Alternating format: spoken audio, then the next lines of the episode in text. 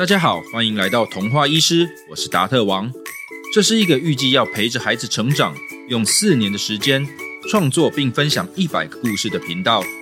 不只提供有趣的原创故事，更会融入轻量级的医学或生活素养小知识，邀请爸爸妈妈们跟我们一起来实现亲子共读。今天童话医师要分享的故事是不守信用的英雄。小朋友们平时爱用电视、手机或平板看卡通吗？童话医师小时候也很爱看卡通哦。但是今天故事的主角，超级英雄协会的资讯人员铁尼克，他从小到大都没看过卡通耶。你觉得一个没有看过卡通的超级英雄，第一次看到卡通，可能会发生什么事情呢？故事要开始喽，一起来听听看。铁尼克是一个不太像英雄的英雄，他长得瘦瘦高高，不怎么结实，好像风一吹就会倒的竹竿。因为近视，他戴了一副厚厚的黑框眼镜，裤子、鞋袜也都每天穿黑色的，衣服偶尔会有些黑白条纹。铁尼克的话不多，回话常常都是嗯嗯嗯。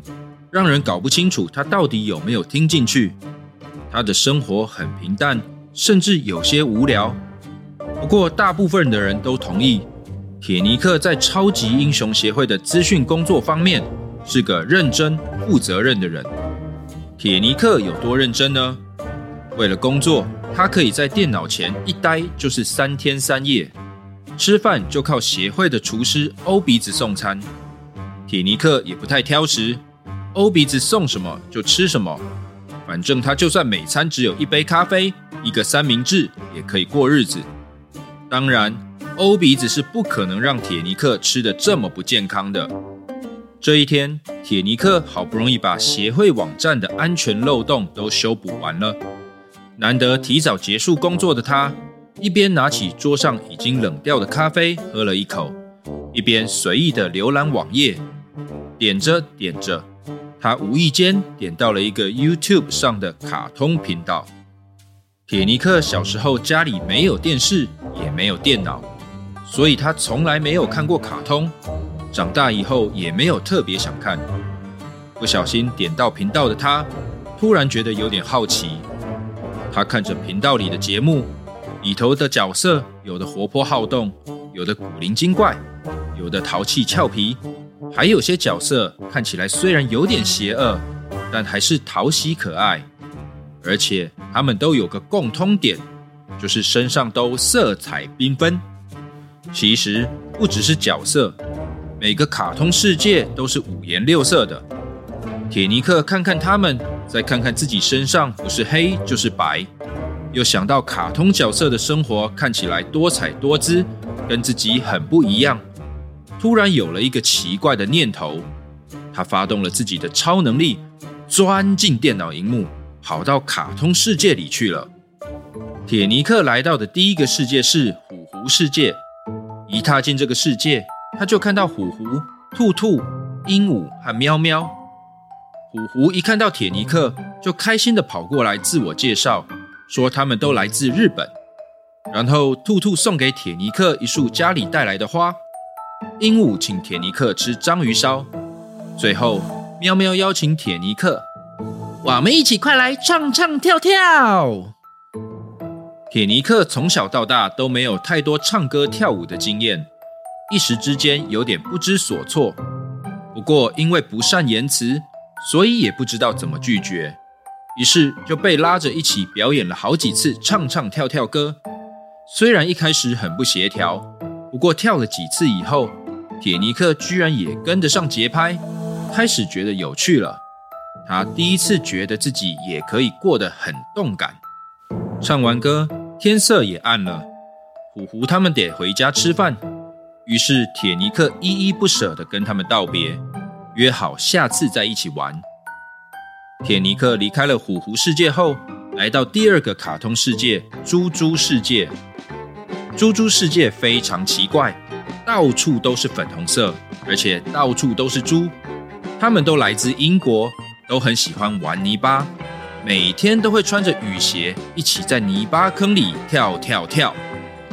铁尼克看到猪猪们在泥巴坑里开心的玩耍，想到自己小时候曾经很想要跟其他人一起玩沙、玩泥巴，不过因为太害羞不敢开口，所以他都是一人默默的在角落玩。我也想加入他们耶！铁尼克想起童年的遗憾，突然也想跟猪猪们一起玩，而且他毕竟长大了，比小时候勇敢多了。于是他鼓起勇气，开口跟离他最近的一群猪猪说：“我我可以跟你们一起玩吗？”“当然好啊，没问题，没问题。来，这个位置给你。哦，我们猪猪最爱分享了，大家挤一挤才热闹啊！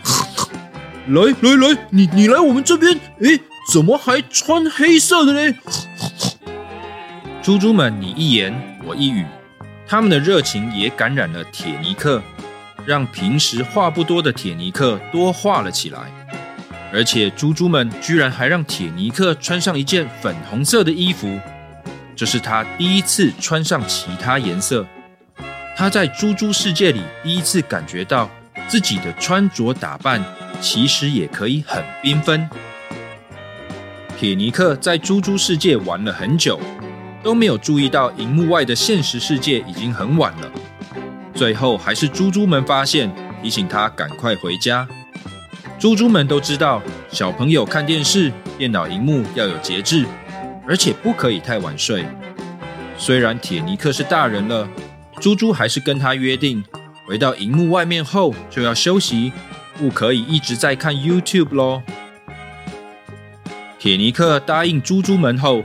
离开了猪猪世界，回到荧幕外的铁尼克坐在超级英雄协会的资讯室里，回想今天在虎狐世界、猪猪世界的全新体验，心脏还是扑通扑通的跳，感觉非常新奇，非常兴奋。他意犹未尽的想着，下个卡通世界会更好玩吗？想着想着，他居然没有遵守和猪猪们的约定，又开始浏览起卡通频道。铁尼克浏览的全都是鸡的蛋蛋世界，里面有来自韩国的鸡爸爸、鸡妈妈，黄色、粉红色和白色的蛋蛋，还有一只绿色的河童蛋蛋。接着，他又浏览了 Mango Melon 世界，里面有好几个来自美国的家庭，有大人也有小孩。但是他们都不讲话，只会唱歌。铁尼克看了一个又一个的频道，完全把他和猪猪们的约定抛在脑后。要不是有网络安全防火墙，不让他在半夜里钻进荧幕去打扰卡通人物的生活，铁尼克恐怕早就又跑进卡通世界里游玩了。铁尼克一直看，一直看，都忘了医师超人达特警告过他。要保护眼睛，不要再让近视度数加深了，不然有可能会视网膜剥离，眼睛瞎掉。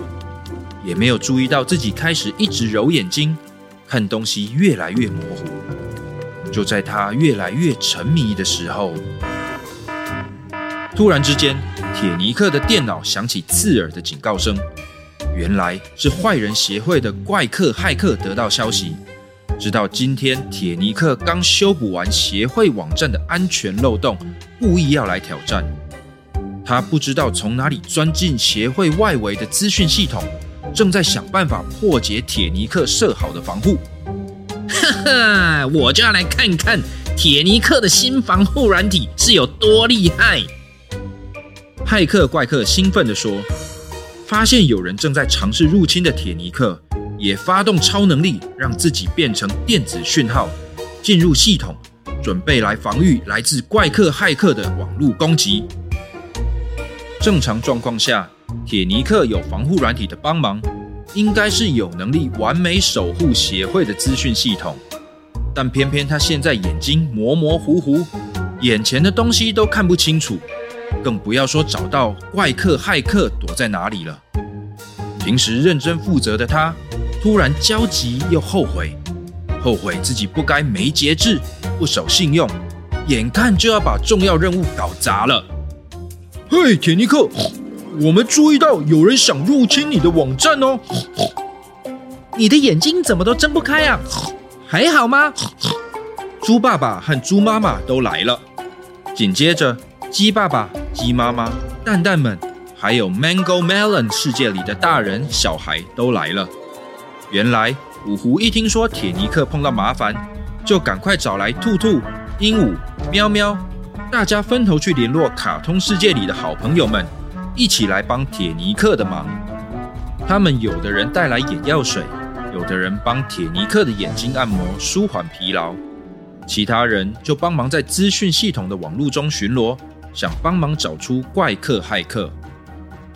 Geeker hacker, geeker hacker, where are you? Mango Melon 世界的孩子们一边唱歌，一边帮忙搜寻。Here I am, here I am, how do you do? 不知道是不是因为听到熟悉的旋律。怪客骇客居然出声跟着哼了起来，他躲藏的地方当然也就曝光了。找到了，找到了，铁尼克在这边，这边！孩子们发现怪客骇客后大喊，大人们有些七手八脚的冲上去想抓住他，但是没有成功。另一群人赶紧带着铁尼克来到发现怪客骇客的区域，看看他有没有什么好办法。只见铁尼克紧闭双眼。聚精会神，超感应！使出超感应的铁尼克，很快的感应到了躲在附近的怪客骇客。他赶紧调动防护软体，在卡通角色的帮忙下包围怪客骇客，把他抓了起来。谢谢你们大家，还好有你们的帮忙，不然这一次我一定没有办法顺利挡住怪客骇客。